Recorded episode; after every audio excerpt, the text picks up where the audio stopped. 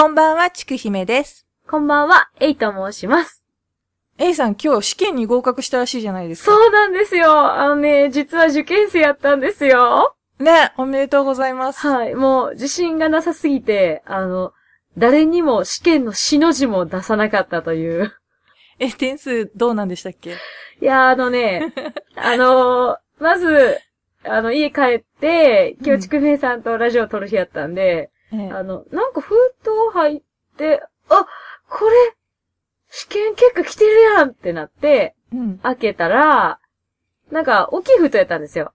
はい。まさかね、みたいな感じで開けたら、うん。ご、合格しとるやないかいってなって、うん。で、思わずもうパシャって写真撮って、ちくひめさんに、合格しましたって送ったんですけど、あの、これ完全にあの、つぶさに18項目あるあの、点数を全部書いてあるやつで、あの、これ今回150点満点で、あの、99点が合格ラインやったんですよ。うん。で、まあ、合格率が30.2%やったんですけど、うん。あの、私ね、101点っていう。やっぱりね、ギリッギリだよね。99、99点でなったこれで、101点すごい、すごい、運持ってるよね。これあれですよね、こう、当たり判定大きいゲームでよかった、みたいな。そう、本当だ、だだってさ、いろんなつぶさに書いてある項目の中にさ、4点ってあったよね。そうそうそう。あのね、一個で2点があって。2点もあった。やばいやばい。で、本当よかったね。いや、あのね、あれ、あれしかもね、なんかあの、まあ、いろんな分野があるんですけど、あの、社会福祉士って、あの、まあ、今もやってる仕事はそれなんですけど、ええ。あの、子供のことから、高齢者のことから、この障害者のことから、貧困とか生活保護のことから、地域の、あの、こう、地域社会みたいなことから、法律みたいなことから、うん。こう、全部、あの、おしなべて点を取れないとダメだよっていうのがあって、うんうん。あの、1項目でも0点とかあったらやばいんですよ。すごい。で、もうだケースワーダメなんですよカーでしょ？そうですね。ケースワーカーとか、まあ、ソーシャルワーカーとか言うんですけど、うん。でもこのあの、これ多分2点問題なんで、とか1点問題とかでももう2点って言ったらもうね、ギリギリのギリです。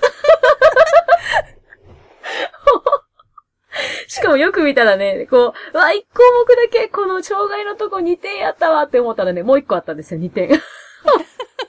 もうあれですね、あの、首の皮1枚って言ったんですけど、あの、首の皮が左右から裂けた状態で、こ満身創痍の状態う、で。満身創痍の状態で、もう、つわもの、歴戦のつわものですよ。いやー、視線をね、あの、ほぼ死んでるってやつです。死んでる 帰ってきたはいい。いけど、これ次の戦使えねえぞ、みたいなそうそう、もうダメだな、こいつは、みたいな。そうなん。だからそん、な、はい、A さん、しかもあれでしょ？はい。ね、最初京都を捨て、次奈良を捨て、もう関西を捨てるんでしょ？この春。そうなんですよ。あのー、ちくひめさんとめっちゃ遊べます。なんで、ついに、いや、結婚するらしいじゃないですか。いや、そうなんですよ。うん。実は。ね。はい。ちょっとまあ、一丁、結婚でもしてみっかっていう感じで。いや、すごい本当になんていうの、純愛というか真面目な、ずっと長い、長いお付き合いをされてる方と、めでたくこの春、合輪なさるということで。いやいやいや、でももう、なんか、こう、人に話するたび言われるんですけど、なんか、古墳とか見に行ったりとか、うん。なんか遺跡とか行ったりとか、うん。あなんか博物館とか行ったりとか、うん。視点みたいな話友達にするじゃないですか。うん。うん。え、誰と一人でって言われて、うんえ、うんうん、一緒にみたいな話すると、うん。なんかみんな同じ顔して、よかったねって、いい人でよかったねって、すごいみんな言ってくれる。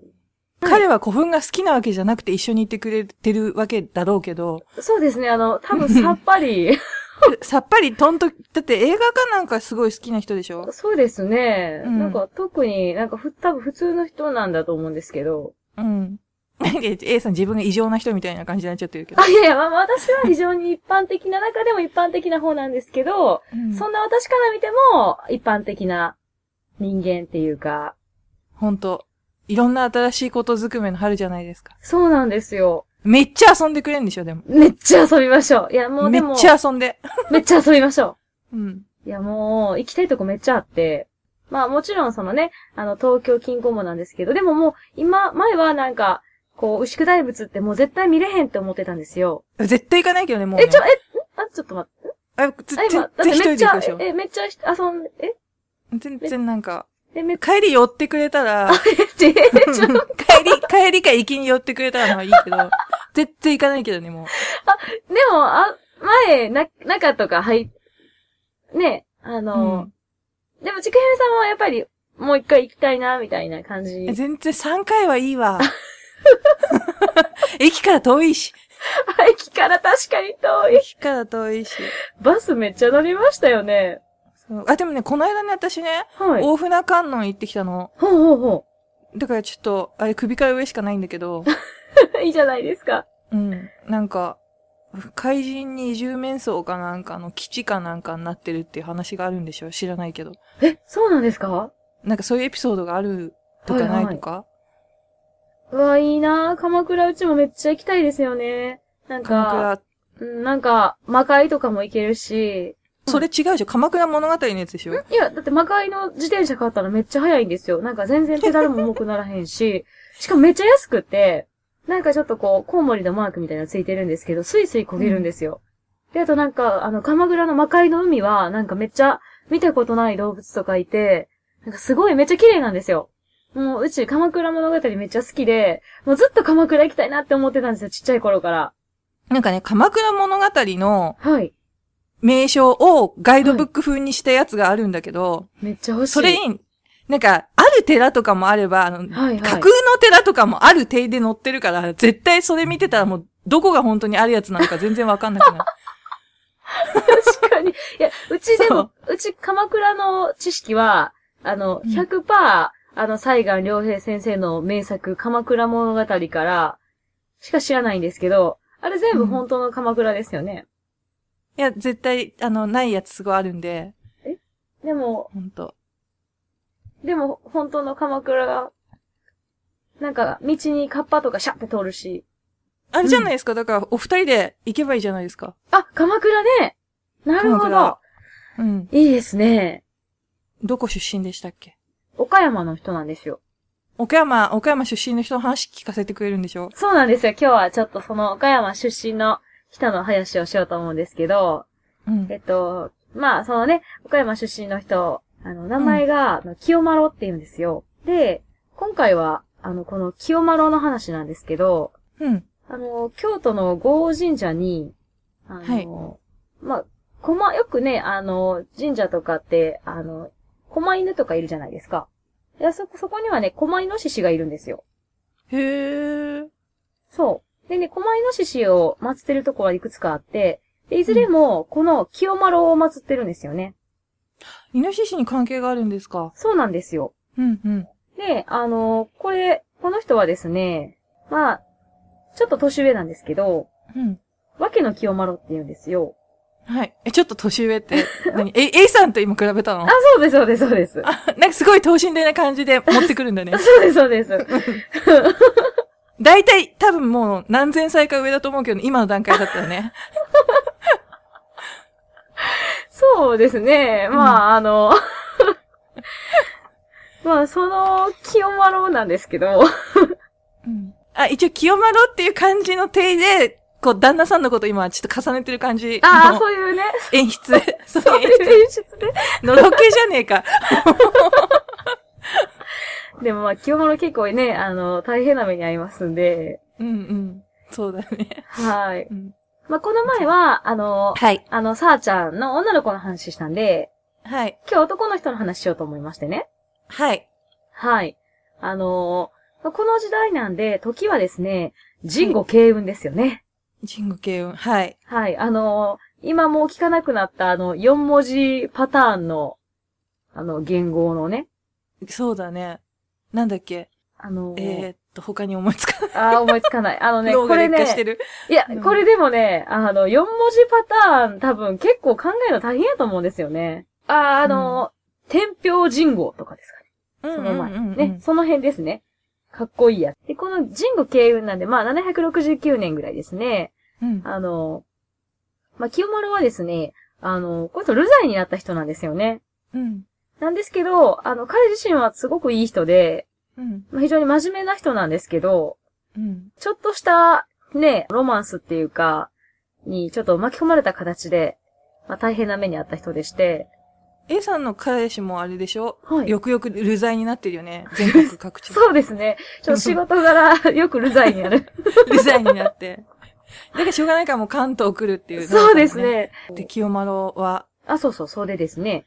で、あの、この人も、わけの清丸って言うんですけども、うん。あの、最初はまあ、富士の清丸とかですね、あの、いろんな名前だったりするんですけども、うん。あの、この清丸、この時代ですね、あの、天皇は女の人でした。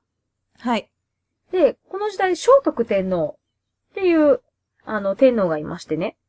で、はいはい基本的には、あの、女性の天皇ってね、この上の人たちはですね、ちょうど、まあ、聖徳天皇っていうのは二回天皇やってる人でしてね、皇憲天皇と同じ人なんですよね。皇憲聖徳。うん。長祖した天皇っていうのは、まあ、女性で二人いますけども、同じ、二回天皇やった人っていう。それが、まあ、あの、皇玉祭明と、あとこの皇憲聖徳なんですけども、うんで、この人はまあ、天平のね、あの、聖武天皇と、光明皇后の子供なんですよね。うん。で、あの、まあ、お父さんもお母さんもでも亡くなっちゃいまして、うん。最初は、もう悲しくて悲しくって、で、どうしようってなってたところで、うん。もうまあ、一回ね、上映したりしてましてね。うん。で、ただまあまだ戻ってきまして、で、基本的にはでもこの女帝って、あの、まあ、独身のことがほとんどなんですよね。うん。この、まあ、お父さんやお母さんを亡くして、悲しんでた時に、まあ、出会った、この聖徳天皇が出会ったのが、道教っていうお坊さんだったんですよね。うん。道に鏡って書いて道教さんなんですけど、で、この、今回の訳の清丸っていうのは、この聖徳天皇に、まあ、使えてた人なんですけども、うん。お姉ちゃんが、あの、わけの広虫。で、あの、うんその弟がこの清丸っていうような形でして、うんで、あの、広虫っていうのは、あこれ、あの、広いに虫って書いて、うんこの時点では別に、これ、これ一応普通の名前の方なんで、うん。うん。あその名前の。虫？みたいな、なってるんです。これ普通の名前なんですけど、広虫は割とこの聖徳天皇の、あの、予感というか使えていて、この天皇が甘になった時も自分もね、あの、それを追って甘になったりとかですね、うん結構つながりが深かったんですけども、うん。で、まあ、ただ、こう悲しんでて甘になった時に、あの、まあ、病に伏せっていた、その聖徳天皇のところで、まあ、治療ですね、カジキと、うん。をして、聖徳天皇はすごい元気になったんですよね。うん。で、こうね、あの、親を亡くして悲しんでたところに、すごい頼りになる病気を治してくれる人が現れたんで、うん。まあ、聖徳天皇は、あの、道教をものすごく信頼するようになるんですよね。うん。なんですけど、この道教っていうのは、割とね、皆さんも、あの、道教と言われると想像される、ね、事件とかもあるかもしれないんですけども、うん。まあ、本当は、もともとこの聖徳天皇も、まあ、この時代はね、あの、藤原氏とかがこう、そうやってこう、外籍とかになって、あの、実権を握ろうとしてるような時代なんで、まあ、こういうやつがポッと出てね、あの、権力を握っていくのは当然気に食わないんですけども、うん。でもまあもう道教はすごい快進撃なんですよね。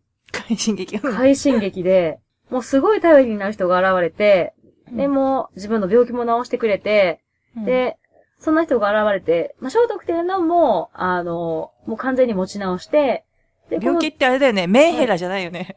このうーん、でもちょっとこのお父さんお母さんを亡くした病気なんで、ちょっとメンヘラだよね。そっち系だと思いますね。うん。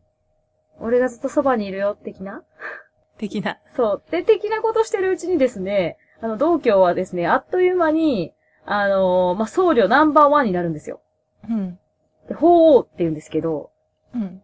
で、法王になって、で、まあ、道教の親族もむちゃくちゃ偉くなって、うん。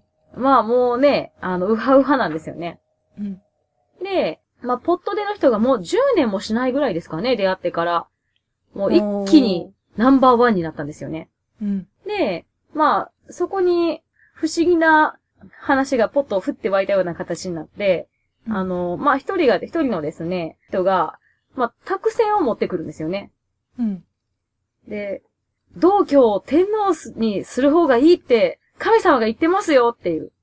んそれで、も、どういう、あれってどうしてそういう意見出てきたの？私そこはあ、詳しくこないんだけど。れは、あ、うんこれはあれですね、あの、まあ、私が、例えばですけどね、あの、今、同居めちゃくちゃ行ってんな、みたいな感じになった時に、あの、ここは、軽いな、うん。ここは、うん同居を押しといたら、うん。多分、うちも結構いいとこ行けるんじゃないみたいな。ああ、そういう、そういう思惑ね。そうです、そうです。だから、うんうんあの、同居さんが天皇になった方がいいって、神様が言ってますよみたいな感じで、こう、うんうんまあ、なんですかね、大波に乗ってきたみたいな。うん。うん。で、あの、でもまあ、突然どうしたみたいな感じじゃないですか。うん。ですごい唐突だよね。そうなんですよ。あのテね、テンションがすごいよね。そうですね。でも、うんあの、なんて言うんですかね。あの、まあ、この辺中富の杉の朝まろって言うんですけど。うん。持ってきた人まがね。あそうです、そうです。あこの人はここのね、あの、なんですかね。神主さんみたいなことをしてまして、その時にね。うんで、そこで、それが信託だ言ってきたんですよね。うん。で、そしたらまあ、同居を行為につかせると、天下は大変になるっていうお告げがですね、あの、持ってきまして、で、ただ、まあ、そんなこと言ってもね、それでもまあ、今はね、天皇制もまあ、もう非常に長いこと続いてますけども、まあこの時点でもやっぱり何百年も続いてるんで、そんな豊かで急にね、じゃあ、同居に行って、まあ基本的にやっぱりね、あの、世襲というか、まあ血族で繋げてますから、まあそんな簡単にするわけにもいかないんで、でさすがの聖徳天皇も、ほんま？ってなったんですよ。それちょっと、もうちょっと頭のいいポジショニングなかったのかな、そうですね。せもうちょっと頑張ったらよかったと思うんですけど、うん選択を作るにしてもさ。そうなんですよ。うん。まあでもやっぱね、ビビのビッグウェーブに乗っていこうみたいな。うん、同居推し、同居をしてこう。同居していう。こうっていう。で、うんでも聖徳天皇もほんまってなって、うん。で、そこで、あの、その自分のね、女官だった、あの、うんわけの広虫に、ちょっと、神様言ってるんほんまか聞いてきてくれるって言うんですよね。清丸の姉ちゃんね。そうです、そうです。うんでもちょっとまあお姉ちゃんは女の人なんで、で、あの、うんそんな体強くなかったんで、うん。あの、代わりに、あの、弟の清丸に、ちょっと代わりに行ってって言うんですよ。うんうん。まあそこがちょっと清丸のね、あの、清丸はまあ非常に真面目な人なんですけど、うん。あの、ざ、あの、まあちょっと運が悪いところというか、なんですけど、まあ信頼できるね、あの、まあ二人で会ったということはきっと間違いがないんですけど、うん。で、あの、そこでですね、まあ、清丸は、あの、それがほんまかどうかを、宇佐神宮にね、うん行くんですよね。あ岡山のねきそうですね。で、行ってですね、そこで、あの、聞いたんですよね。うん。あの、本当ですか？って聞いたら、うん。違うよって言われたんですよ、神様。軽いな。う んそんなことないでって。そんなことないでってうん。言われるんですよね。実際はですね、あの、託せをお願いしますって言ったら、まあ、明確にですね、いや、当たり前やけど、皇室の人が継ぐのがいいに決まってるやん、みたいなね。うん。何、何言ってんのみたいな。そうですね。うん。あのって言われて、で、清丸も、あれ？ってなるんですよね。でも、あれというか、うんまあ、ほらー、みたいな。やっぱり、みたいな。やっぱり、みたいなね。うん。まあ、で、まあ、それはなりますよね。うん。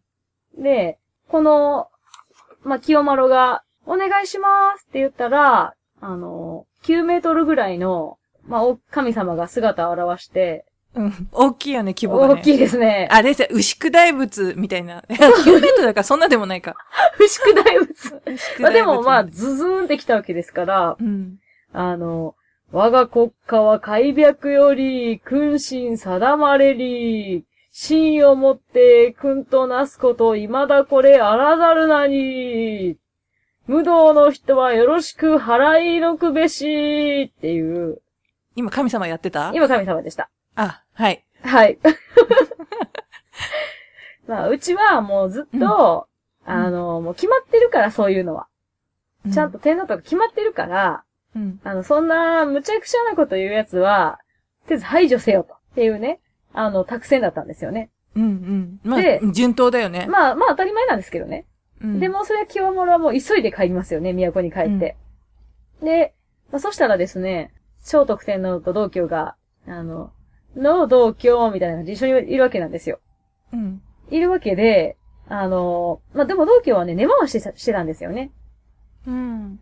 ちゃんと、神様って言ったら、その通りじゃあ、同居を行為につけようって言うはずだったんですよ。うん。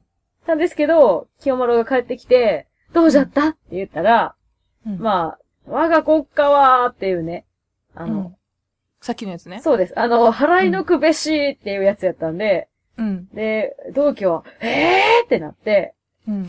で、まあ、このね、同居の野望は、あの、うん全部、あの、パーになっちゃったわけなんですよ。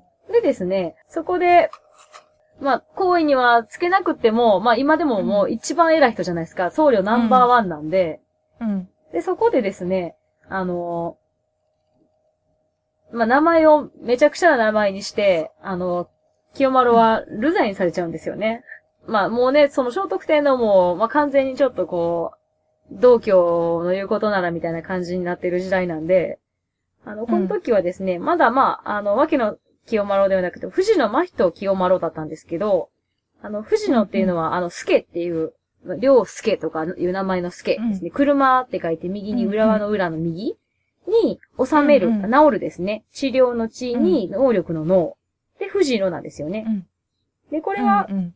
あの、富士、まあ、よくある富士のって名字みたいなの当て字じゃなくって、あの、賜った姓なんですよ、天皇から。うん。で、富士のっていうのは、まあ、政治、まあ、あの、政治の治字のとこですね、を助ける。うんあの、助っていうのは、神助、上左官とか言いますけど、あの、助けるうんうん能力のある、あの、ものであるっていうのが富士のなんですよね。っていう、あの、と、あとすごく爵位のある真人っていうのがついてて、で、清丸っていう名前だったんですけど、それをですね、あの、清丸って、まあ、清らかな丸って書くんですけど、これを、北な丸っていう名前にされました。でですね、お姉ちゃんは、安安直だよね。うんもうね、しかも北な丸のあのは、汚れの方のあの、乃木編に、あの、年みたいなね。あの、難しい方の。難しい方の北なあの丸。、え、えって書く。え。って読むやつえっていう方ですね。うん。あの、北な丸っていう名前になって、で、まあ、ルザになって、で、うんお姉ちゃんもお姉ちゃんで、ヒロムシっていうのを、あの、まあ、広いっていうとこう、狭いっていう名前にされて、だから安直だ。聖徳のセンス。そう、あの、うんこの低レベっていうね、うん。あの、このレベルなんですけど、で、まあ、あうの、そんな名前にされまして、うん。あの、二人とも、あの、ルザイになったわけなんですよ。うん。で、まあ、最終的にはね、あの、まあ、いろいろあって、あの、許されまして、うんあの、結局は最終的にはまあ、聖徳天皇がね、一年後に亡くなりましてね、崩御されまして。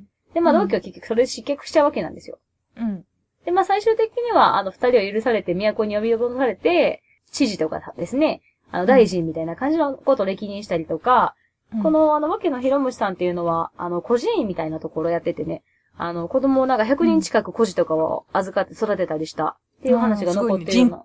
そうなんです人よ。徳者だね。そうなんですよ。二人ともね、すごく人徳者なんですけど、うん。あのこの話で、この、まあ、わけの清丸っていうのは、まさに、正しいことを、まあ、まさかね、でも天皇にやっぱり言うわけですから、うん。あの、結構まあ勇気あるというかね、あの、まあそういうことも恐れない、あの、すごい、あの、良い家臣だというかね、勇気ある家臣であるみたいなね、時によく使われたりするんですけども、うん、ただこの元々の清丸っていう名前からのこの北名丸っていうインパクトも、あの、ねえ、兼ねてすごいんですけど、うん、聖徳有吉みたいだよね。ほんと、すごいですよね、このセンスみたいな。聖徳天皇って割とね、あのまあそういう名前付けのうまいみたいなね。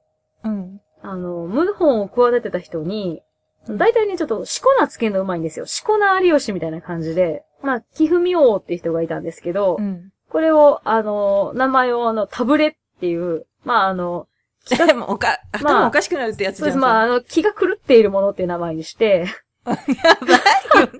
船藤っていう人を、あの、うんまとひっていう、あの、迷っているやつっていう。うんで、あの、きち、きちがいと、なんか、方向性を見失ってる人みたいそう失ってな。る人と、でこれ3人セットうで、鴨の角谷っていう人をですね、あの、のろしっていう、のろし角谷っていう、あの、ぐどんって意味ですね、これ。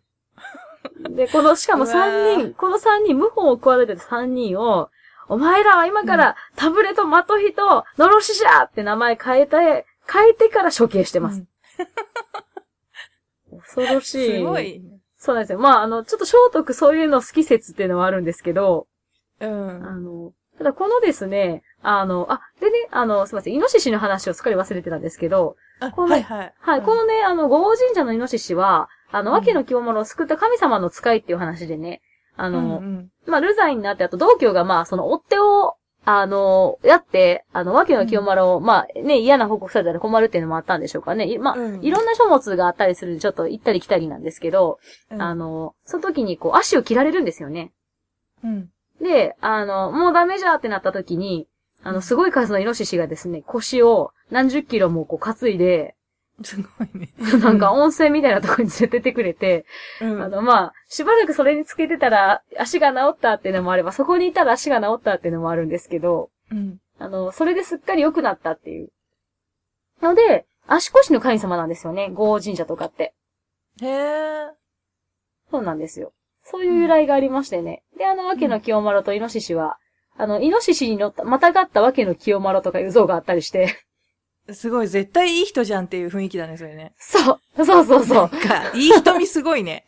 う。いいでしょ、なんか。いい。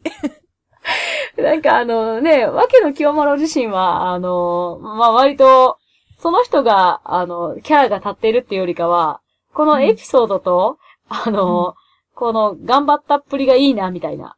そうだね。だまあ、立派な中心っていうのでね、代表みたいな感じではあったりするので、うん。いきなりこう関東に転勤になってもめげないっていう。。めげないい気持ち、そういう気持ち。うん。みたいな感じでしてみたいなね。ね。うん。そうなんですよ。ただまあ、このですね、話が、あの、面白いなっていうのは、まあもちろんこの清丸のお話もそうなんですけど、うん。この時代ってね、まあ、名前変えたぐらいだってでも思うじゃないですか。うん。でも、この時代は、あのーまだ、文字主流じゃなくて、あの、話し言葉主流の時代なんですよね。うんうん。で、まあ、あの、私たちは基本的に今、あの、文字主流の世界に生きているので、うん。あの、例えばですけど、文字がね、あの、主流じゃなかったら、まあ、大パニックですよね。まあ、メールとかもできないですし、そうだね。うん、あとまあ、それこそ、もう毎回、まあ、言った言わへんとかの喧嘩になるし、あれした、あれしてへんとかですね。まあ、どうしようってなるんですけど、昔は、みんな録音するよねそう、ねそうです。そういうことですね。ポッドキャストの時代が来ましたよポッ。ドキャストの時代ですよ。あ、でも再生するとこまでいけへん。そうね、ないからね。ないから。読めないからね、こう、ボタンとかも作れないもんね。そう。でもね、今でもまあ、あの、中にはね、今でも、あの、話し言葉だけを持って生活してる人も世界にはいると思うんですけど、うん。あの、この話し言葉っていうのは、割と奈良時代とかね、まだ、それが強い時代で、で、うん。でも私たちも、あの、もう文字を作ってからすごい時間が経ったんですけど、それでも、今でも話し言葉のコミュニケーションの名残はあって、うん。あの、まあ、話し言葉が強いとどうなるかっていうと、あの、うん。言葉の力っていうのがすごく強くなるんですよね。まあ、うん。いわゆる言霊。あの、言葉そのものが、あの、力を持っている。まあ、あの、霊力のようなものを持っているって考えなんですけど、うまあ、言霊信仰とか言いますけど、今でも、まあ、あの、私病院に勤めてますけど、4とか9とか。ああ。数が。そうなんですよ。1号室、2号室、3号室、5号室、6号室、7号室、8号室、10号室みたいな、うんうん数えにくくてたまらないんですけど、うん。でもそこまでしても避けたりするじゃないですか。うん。死っていうと死ぬっていうのを連想したりとか、うん。で、あと子供にほら名前をつけるときもめちゃくちゃ生命判断したりするでしょね、そんなの別に大したことじゃないような気もするんですけど、言葉っていうものの威力はすごく強かったんですよ。だから、あの、その言葉、例えば自分の名前なんかも本当にそうですけど、それは本当にそのものを表すっていうことになるんですよね。うん。で、万葉集にも、本当にこう言霊の強さみたいなのを読んだ歌があって、あの、ん敷島の大和の国は言霊の、助くる国ぞ、正聞くありこそっていう、まあ、この国は、大和の国は言霊が助ける国だと。で、うん。あのーだから、あのー私が、まあ、大丈夫だって言ったら、もう大丈夫なんですよっていう。うん。うん。もう言葉が、その、それが表す状態を、これ、その言葉が実現してしまうぐらい強いっていう。強いっていう。うん。なんで、あのーそれを、まあ、例えばですけど、まあ、清丸は罪というか罰っていう感じなんですけど、そういうものを犯した人間に対する罰っていうのも、その名前を変えてしまうことで、自分がそうなってしまうってことなんですよね。ってなりますと、さっきの、あの、富士の真人、清丸、あの、政治を助ける能力のあるっていう富士の。うん、で、あの、最高の着衣の真人。あの、これ、あの、うん、真実の人で書いて真人。で、清丸っていう名前が、あの、まあ、うんわけべの北名丸っていうね。うん。これはね、もう自分自身がもう北名丸の存在になってしまったってことなんですよ。もう急に、そうです。もう急に、あの、うんこになってしまうってことなんですよ。明日からお前うんこな、みたいな。そういうことです。そしたらさっきの三人組なんて、そう。その存在を汚くされて殺されてるから結果汚いそうなんですものよ。として、挽回できずにもそうう死んでるってことだもんね。そうなんですよ。だからこそ罰なんですよ。もうすっごい足を解く性格悪いね。そうなんですよ。だからね、うん恐ろしい呪いなんですよ、これは。あだから、あえてタブレ、マトヒ、このノロシに、あえて変えてから処刑するっていうことも、あ。もうちょっとしたサーセイ・ラニスターみたいなね。ゲームオブスローンズのね。そう。そういう感じの女性だね。そういうね、そうですね。やっぱりでも、まあ、それだけ、まあ、翔太くんはちょっとね、そういう嫌いのある人だなっていう感じなんですけど、ちょっとその、そういうとこある人。ちょっとそういうとこある人、うんちょっとやっぱりメンヘラ気質感、メイラキーメンス。ヘラ気質感をちょっと感じるんですけど、ただまあ、この話し言葉とかですね、言霊っていうのは、あの、あの、同じように、こう自分のほら、あの、マナとかいますよね。名前を知られるっていうことも、うん、なかなか、かそれを名乗らないってこともすごくちょっと似ているような話でう、ん。だから言葉っていうのがそうなんですよ。ねそう、本当の名名前。そう、うんあの、言葉が現実を左右するぐらいのすごい能力を持ってる、霊力を持ってるっていうところなんですよね。だから、なかなか自分の本当の名前を名乗らなかったりするっていうね。うん。これも、大体旦那さんしか知らなかったですね、そうそう女性の当時の名前はね。そうなんですよ。A さんのね、だって A さんも本当の名前じゃないもんね。あ、そうです。本当の名前は、北のの。北山の。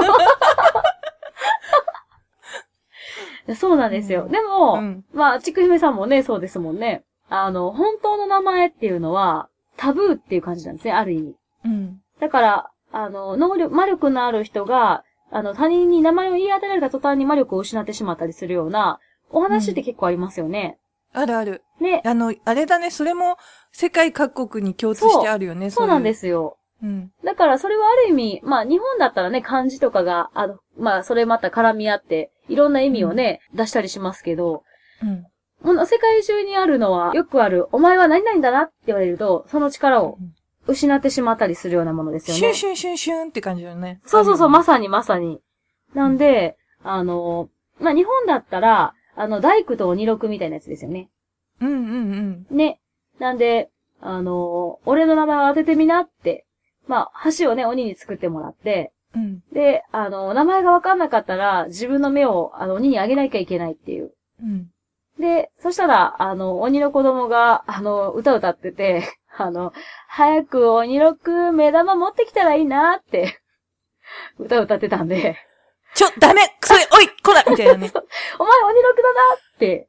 言ったら、もう魔力を失ってしまって、あの、いなくなっちゃうんですよね。うん。で、あと、他のね、その、まあ、女の人の名前も本当にそうですけど、うんこう、女の人もそれと同じようにというか、あの、お前は何々だなって言われると、その人の支配下に置かれることになってしまうんですよね。うんうん。だから、身を許しても良い、そうなっても良いって思える男性にしか自分の本当の名前を打ち分けたらいけないっていう。うん。この万葉集の時代とかっていうのは本当にそういうような文化で、天皇が綺麗な女の人を見つけて、あの、お名前言いなよ、お名前を、って言って、俺、あれよ？俺この国、あの、治めてるやつよ、俺、みたいな。なんで、なんでちょっとあの、族の頭みたいな感じの、柄の悪さ、これ、この。これでもね、すごくいい、あの、万葉集の冒頭はね、あの、うん。すごくその、いいあの、歌から始まって、まさにそれがう、ん。そんな歌でね、この丘に、夏ます子、家のらせ、えー、名乗らさね、空三つ、大和の国はおしなべて、我こそ俺、敷なべて、我こそいませ。まあ、この丘で、名を積んでいる、あの、娘さん、あの、うん。お家を、あの、おっしゃいな。で、名を、あの、言いなさいって。この大和の国は、すべて私が治めている国ですよ。隅々まで私が治めている国なんですよってか重ねてきた。何回も言ってきますからね。うん。何回も言ってくれた。何回も。、うん。ここ俺の土地やから、みたいなのめっちゃ言ってくるんですけど、分かってるよ。俺のだから、俺のだから、ね。そうそう、俺が、隅々までよ、これ、みたいな。そう。で、これで女の人が、名を名乗るっていうことは、その人の、まあ、あの、まあ、プロポーズに答えるみたいなことになるんですよね。うん。だから、自分の名を言うと、求婚を承諾したっていうことになるんですよね。うん。まさにそういう時代っていう。恐ろしい時代です。え、プロポーズはどっちから、ちなみに？いやなんか特にあんまりなんか、ど、そういうことでいいんですよね、みたいなこと言われて。あ、そういうことでいいですね、多分、みたい まあでもめっちゃ付き合い長いもんね、だってな。。そうなんですよ。うん。そうなんです。で、あの、まあ、わけの清丸ってはい私もずっと好きなんですけど、あの、このなんか、あの、名前変えられる大事件感ってあんまりないじゃないですか、この、歴史の教科書とかに。なんか変な名前に変えられたんだって、みたいな。でもこれは偉いことだったんですよ。そう、そうなんですよ。うん、うん。大変なことなんですよ。自分のアイデンティティがもう、うんこになってしまうくらい次の日が大変、当時にしたら大変ってことで。そうなんですよ。自分自身の実在の現実がうんこになってしまうんですよ。うん。っていう話でね。はい。はい。で、あの、ただこのね、今回その、ちょっと取り上げるにあたって、あの、ちょっとわけの清丸自身は好きやったんですけど、ちょっとその、うん。ためらってたのが、あの、ここで同居を言っちゃうともったいないかなと思ってて、うん、うん、うん。ねえ。まあ、同居は、割とね、聖徳天皇となんかこう、キャッキャ夫婦な関係だったのかみたいなことも言われるんですけど、まあ、通説だよね、それがね。そうなんですよ。やっぱりね、どうしても、あの、出てくるのが、あの、同居は、聖徳天皇と、あの、まあ、そういう仲だったのかっていう。うん。で、あとあの、まあ、同居と聖徳天皇会員説と、あと同居虚婚説っていうのがあって、また、そっちですか、話。ん？またそういう話ま。た？ん？ん？また？はい。ええまあ、あの、早すぎたラスプーチンみたいなね。早せん、だいぶね、だいぶ早いね。1200年ぐらい早いですね。1200年ぐらい早いね。1200年ぐらい早いんですけど。でも、なんかちょっとラスプーチン的な感じしますよね。わかった、生まれ変わってラスプーチンになってんだよ。あ、1200年ぐらいだったらちょうどいいって感じ？全然でもロマンじゃないね、なんかね、その生まれ変わり。確かに。うわ、素敵運命ってなんないよね、全然。まあこれは、そう、でもちょっとこれはね、なんか、あの、まあ、実際のところどうやったかっていうのはね、まあ、わかんないところもあるんですけど、まあ、うん同居もなんかこれだけ見たら、なんかめちゃくちゃな人なんですけど、うんあの、なんか、最終的に飛ばされて、あの、そこのね、あの、失脚してから、うん。あの、いた場所の、には、あの、同居は割といい人だったよ、みたいな、うんせな話も残ってたりするみたいで、まあ、どこまでどうかっていうのはね、まあ、やっぱり、歴史書も、まあ、歴史書というか、まあ、9メートルの神様が託戦してくれる時点で、まあ、正しい歴史書とかいう言葉自体もなんか、うんって感じなんですけど、さっき出てきた人でしょ？うんそうです。い。はい。うん なんですけど、このただ同居っていうイメージが、割と、あのーまあ、会員しててとか、なんかまあ、そういう大きなものを持っていてっていうののイメージが結構先に、まあ、新しい時代にしか出てこないこととかもあって、まあ、もともとあったイメージとちょっと結びつけられたのかなっていうのが、うん中国の紀元前の真の偽宦官、ローアイっていうのがいましてね。うん。まあ、ローアイってすごい難しい字なんですけど、うあん。の、宦官のふりして、あの、まあ、宮廷に入って、うん。で、あのーこの始皇帝のお母さんと、まあ、関係を持ってめちゃめちゃのし上がったりしたみたいな。うんまあこの人は、あの、超虚婚説みたいなのがあって、最後はね、あの、車咲きの刑にされるんですけど、うん。で、こういうイメージと重ねて、うん。あの、そういうこと言われるようになったっていう話もあって、うん。まあ、私としては、あの、まあ、あんまり、うん、そういうことではないのかなっていう。ただちょっとその、うん、聖徳ちゃんの心の隙間に、しっかりと入ってきた、こう、頼りがいのある人みたいな感じで、僧侶と交わる色欲の夜に。俺だ、そう、俺だって男だよっていう。なんだっけ？あなその前だ僧侶の前に俺だって僧男だよ侶、。僧侶である前に俺だって男だよっていう。そうこあ、ねこの部分に関しては GGRKS ですね。ググレカス。そういう、こう、あの、DVD も出てますからね。DVD。アニメ、え、アニ、あれ、アニメ化した？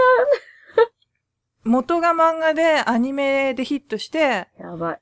くふみさんがめっちゃ、あの、その人のスタンプを対応してくるんで、こそうそうう、あ。の、あの、一緒ラジオっていうラジオをやってるはい。パーソナリティの人にはいもらったんですよ。え、あの、LINE プレゼントで送ってもらって、あ、そうなんですよ。あの、MG、MG さんですよね。MGMG さんに。MG、MG さんのプレゼントやったんですかあれ？そうそうそう。え えー、そうなんですか。すすごいな。でもそれ見つけはった MG、MG さんもやっぱすごいな。やっぱり、こう、情報力持ってますから。ああ、そうですね。コンテンツ力ってやつですね。コンテンツ力がね。確かに。そう。ねあの A さんは破壊力だけどね。いろんな意味でね。今日はでも結構上品でライトなお話をしようっても。うん。まあ、うん。ね。そうだね。ね。はい。まあ、人妻ともなると、まあ、こう、どんどんこうあ、ね、行くんでしょうね。タガがなくなっていくんでしょうね、こうね。いやいやいや。いやいや、でもね、そう、あのーなんか、普通の人なんで、なんか、うん。あのーそっか、なんか、そうやってやって頑張ってるんやったら、あのーあの、聞かんとあかんねって言われて、あー、ほんと、ほんと大丈夫本当に大丈夫 ありがとう気持ちだけ受け取っておくよ一個。でですね、あの、一個の後に、一度昼寝して、その後に、またご飯の前に一個。え、ち、これ、え、な、なに、これ、何の話してんのってなるよね、旦那さん。え、い、え、え、っていう。ねえ、もう、うんそう考えたら、もう、ねえ、お出しできる回がないみたいなのをね。何の話してるのって言われたりするときに。いや、歴史の、でも言っても知らない人だと思うよ、みたいめちゃめちゃ有名な人だったけどね、小林一茶だもんね、だってね、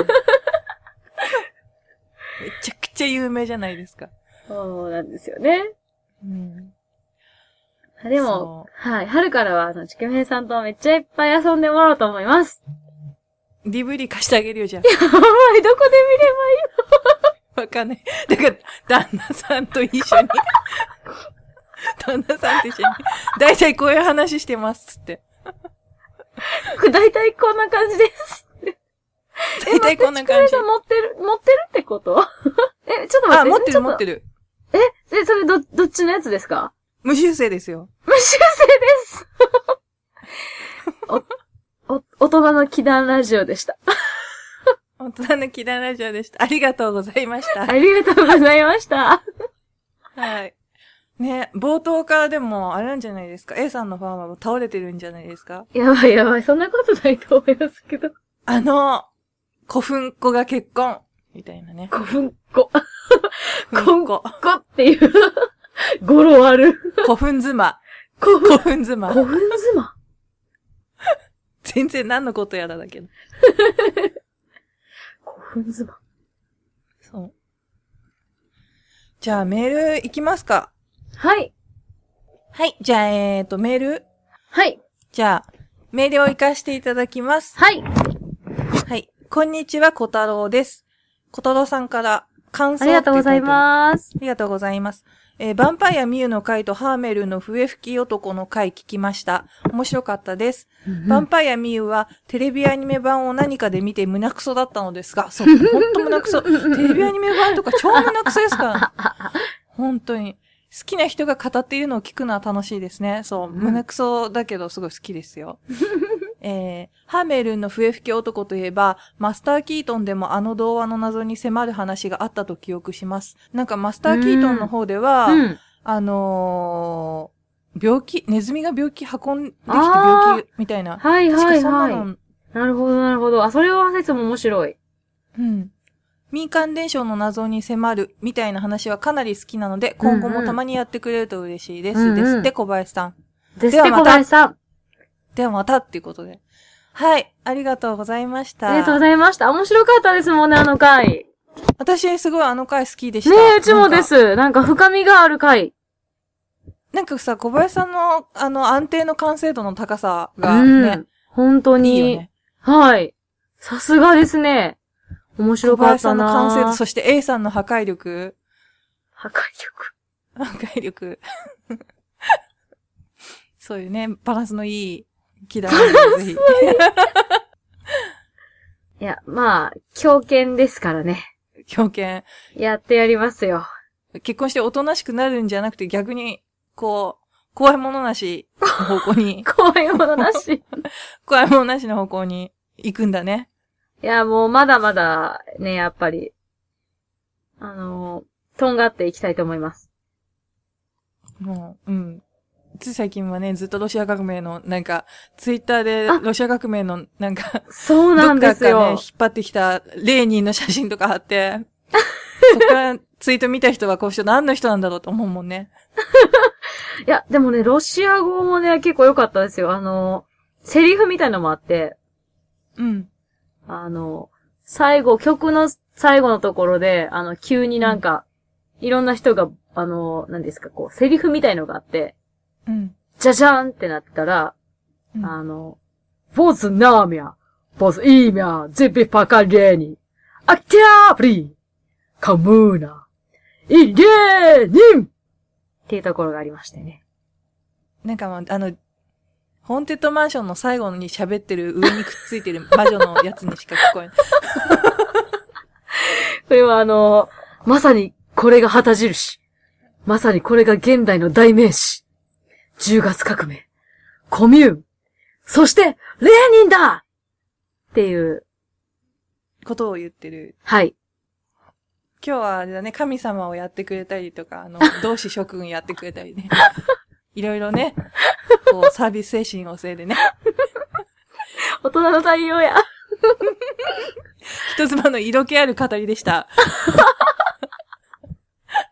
はい。えー、っと、次。はい。はい。えー、っと、ハーメルンの笛吹き男の感想。はい。はい。またハーメルンですよ。はい。キダンラジオ一等の皆さん、一等だって。こんばんは。はい神戸のロボです。えーハーメルンの回を聞きました。はい小。林さんの推理が素晴らしいです素ね。晴らしかった。素晴らしかった。素晴らしかった。ウィキペウィキペディアでハーメルンを調べると歴史的事実はある程度わかりました。そこに童話と推理を組み合わせて積み上げる小林さんの手腕に感心しました。うんうんうん。そう。緻あの密。回すごい良かったよね。なんかすごい。なんか緻密で、なんか聞いててドキドキしましたもんね。ね。本当に。面白 A かった。さんの回もでもすごいドキドキするよ、こう、なんていうの。ドキドキ？うん。後々どう編集しようかみたいな、常にこう頭の片隅にある。どこ切らなきゃダメかなみたいな、あるからね。ドキドキしながら聞いてますよ。ドキドキしながら。ドキドキしながら。いや、でも本当にカーメル面白かったですよ。面白かったです。うん、すで、ごく。これから。も、小林さんの研究発表に期待します。うん。えーまた A さんの日本物、過去副葬品って書いてある。過去副葬品はてなって書いてある。あれ？ちくいめさんの民族学、うんうん。しげもりさんの回も楽しみに待ってます。うん。立秋を過ぎてまだまだ寒い日が続きますが、皆さんご自愛くださいっていうことでした。ありがとうございあます。りがとうございます。本当にね、でも、うんうん。あのー今年一年がちょっと正念場っていう感じになってて、もうめちゃくちゃ仕事の天気と仕事の忙しさうん。がああって、うんうん。イベント決定した年が一番忙しいって絶対やっちゃダメなやつじゃんっていう、こっから7月に向けて盛り上げていかなきゃいけないのに、全然何もできてないっていう、うん。前代未聞。で、重森さんも今、すごい、まあね、お仕事がいっぱい大変うん忙しい。自分でやっぱり作らなきゃいけないっていうのがあって、すごい大変なんで。で、それが終わったら必殺またちゃんとやりますとは言ってるんで、楽しみにちょっと待っててあげてください。ね、楽しみです。ね。はい。なんかそう考えたらみんななんかね、なんか、むっちゃいろいろ忙しい時に、そう。いろんなものを。小林さん何してんのかね？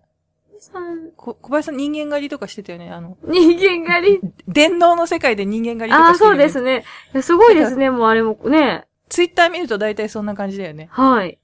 うん。で、多。分またマイペースに素晴らしいものができたら持ってきてくれるんじゃないでしょうか。うんうん。でもね、はいほんまに緻密で面白いですね。うんこれ、はい。えっ、と、はいはい。カツオさん、カツオさんから来たんですけど、うんうん。ちょっとね、私も世代じゃないし、多分小林さん A さんは自動的に世代じゃないし。しげさんもちょっと世代じゃなかったから分かんなかったんですね。ただ、うんうん一応いただいたんで、あの、リスナーの方で分かる人がいたら、もしかしたら分かるかもしれないんで、うんうんうん一応よ読み上げさせていただきたいと思います。はい。えーふ不思議な疑問のお便り。ちくひめさん、A さん、小林さん、重森さん、こんにちは、カツオと申します。えー最近不思議だなと思うことがあってお便りします。うん皆さんは昔人気があったテレビアニメ六神合体ゴッドマーズをご存知でしょうか？えー今回はその内容には全く関係なくエンディングテーマのメロディーが革新なのです。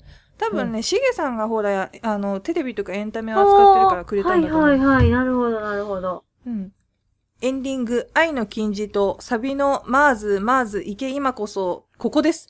こっそここの音程の記憶が私の記憶では、こが下がる、そが上がるだったんですが、はい。カラオケアプリなるものにはまり様々な人とコラボしているうちに、こが上がる、そが下がるが正しいとわかります。しかし、はあはあしかしですよ、はい。同じように記憶していた方がいたんです。ほう。シンさん、かっこ女性としましょう。ほ彼女曰く大人になってから上がる音程を知り、あまりに驚いたので、お姉ちゃんに報告したそうです。う。あそこは、上がるんだってよ。そしたらお姉ちゃんも驚いて、ええーと言ったそうです。少少なくともこれで3人は下がる音程で記憶していたことになります。はいはいはい。ひょっとしたら知ってはいけない宇宙のほころび的なものなんでしょうか。勝さん大丈夫かな？おー。ちくひめさんはどう思われますか？祈願の方の中にもいらっしゃると面白いのですが、いかがでしょうか？どうかこの記憶違いの訳を知りたいのです。探偵の皆さんよろしくお願いします。これ探偵ナイトスクープ風に。で、お便り来てますね。の周りに。で祈願もナ、イトスクープ当てって書い祈てある願ナイトスクープ。オカルト探偵みたいなもんかな？どっかの。ね。でもなんか、モスラの歌と、そういうモスラの歌とかもなんかそういうのありません？モスラーヤじゃないの？あれって。そう、なんか、何でしたっけ、あの、曲、まあ、アレンジ違いなのかな？私もなんかそういう気持ちになったことがあったような、モスラの歌の、あの、なんか、なんか、こう、音程が、うんなんかちょっと違うような、なんか、なんでしょうね。まあそういう、なんでしょう。そ、その、そういうのじゃなくても、ちょっとしたメロディーとかって、なんでしょうね。でも音程上がる下がるは確かに、私もでもそういう経験をしたことが、なんか2回ほどあるような気がします。一生懸命、偉い優等生な拾い方してくれてありがとうございます。そういうね。はい。でも、えーちょっと、はい。ね、面白い。まあでもそういうのはあるよね。そういうき。あと漫画。あ、漫画漫もある自分だけそういう話があったって思って、そう、あるあるでなんか大人になってもう一回なんか買い直したらそんな話その間に載ってないとかない？うん、あるあるある、そういうのですよ。うん。なんかね。でもそれ単にあれだね、封印作品になってるのかもしれないね。そこの部分ああだけ。確かに。そう、そういうね。確かにはい。、次。はい。えー、正規さん。えー、ちくひめさん、えいさん、小林さん、重森さん、初メールになります。正規と申します。えー、今年に入ってから聞き始め、ようやく前回聞きました。うんうん。皆さんの知識、見識の深さに感心しました。マニアックだけどすごく聞き応えのある番組ですね。今後の配信も楽しみにしております。お忙しいでしょうが健康には留意してください。ちくひめさんの東京ローズにやられました。かっこ笑いって書いてある。あありがとうございます。ーまた久しぶりにローズに会いたい。ローズ、ローズね、でも使ってもらわないと出てこないからね。使ってもらわないと出てこない。そう、小林大先生にね、呼び出してもらわないと。ああ、そうですね、やっぱり。いた子が召喚しないと。いた子が召喚しないとね、ローズ出てこない。なでも、ヴァンパイアミユで、なんかもう、声真似は力尽きた感があるな。あれは本当に面白かった。二人の女性の悪ノリっていうね。うん、あれ面白かった。えーと、次。はい。えー、レビューの方を読み上げさせていただきます。レビュー来てんのレビュー一通かな？一件かな？はい。うん、はい。えーと、この路線はツボにはまりました。えー、都市01233。はい。えー歴史上の奇人変人の紹介から始まった祈願ラジオですが、各パーソナリティの方々の個性を生かして本当に興味深い歴史上の人物や作品について展開されてきてますね。本当にお気に入りのポッドキャストになっています。毎回そのままだったら知りもしなかった歴史上の人物、作品について紹介いただき、合わせてその時代背景について事細かに教えていただけて感謝しています。自分でも色々と調べてみて知識が広がるのが楽しみになっています。ってことでした。ありがとうございます。ありがとうございます。レビューね、あのーい、ただくと励みに本当になるんで、うんあとは、ありがとうございます。あのそうですね。でもなんか、レビューで、あの、褒めていただけると頑張れますね。ーあ、頑張りますね。だから A さんのね、今回のとかもね。褒め、ぜひ褒めて、ね、褒めて伸びる子なんで。褒めて伸びる子なんで。あ、ね、間違っても A さんになんか変わったあだ名とか送ってこないで大丈夫ですからね。そうですね。名前、うん聖徳、聖徳ニズム名前選手権みたいな。でさ、なんか、別におそういうなんか、これあれで、押せ、あの、押すな押すなのやつじゃないですよ、別に。そうそうですよ、そうですよ。間違えても A さんにあだ名とかつけないでいいですからね、皆さん。めっちゃ言う、めっちゃ。めっちゃ言う。そういうね。はい。はい。これで、えっ、と、一応メールの方は以上になります。はい本当に皆様ありがとうございました。い。はい、いつもありがとうございます。でももう言ってる間今回はねに、はい。なんか夏が近づいてきてる感じが、もうめっちゃ暖かくなって桜咲いてますもんね。なんで、でもはいイベント楽しくしたいですね。そうですね、そうですね。うんせっかくなんで、ね。ね。え、それ旦那様もやっぱ見に来る感じ？いや、じゃあ絶対来ないと思います。っていうか絶対言わないんでしょ、その日って。なんか違うこと、ど、友達のとこ泊まってくるとか言うんでしょ？言っても、うん。あの、いや、ほんとそういうの大丈夫なんで、気持ちだけでって、やっていきます。行くって言いそうじゃない、でも。うん。応援するよ。じゃあ行くよ。みたいな感じだったら。行こうかって言いそうだよね。どうも、ありがとうございます。本ほんといいんで、ほんといいんで。当大丈夫なんで。もう、あれでしょ、あんな人たちとお友達付き合いするのやめなさいって言われるよね。いやいやいや。あんあんな三人と付き合っちゃダメですって言われる。でもすでに、あの、ちくへいさんと遊んでもらった時は、牛久大仏とかの写真とかうん。見て、よかったねって。優しい感じの。ね。いい天気で、牛久大仏見れてよかったねって言われました。さ、差し障りのないコメントありがとうございます。うん、でも、いいよね、そのね。あの、100%はい。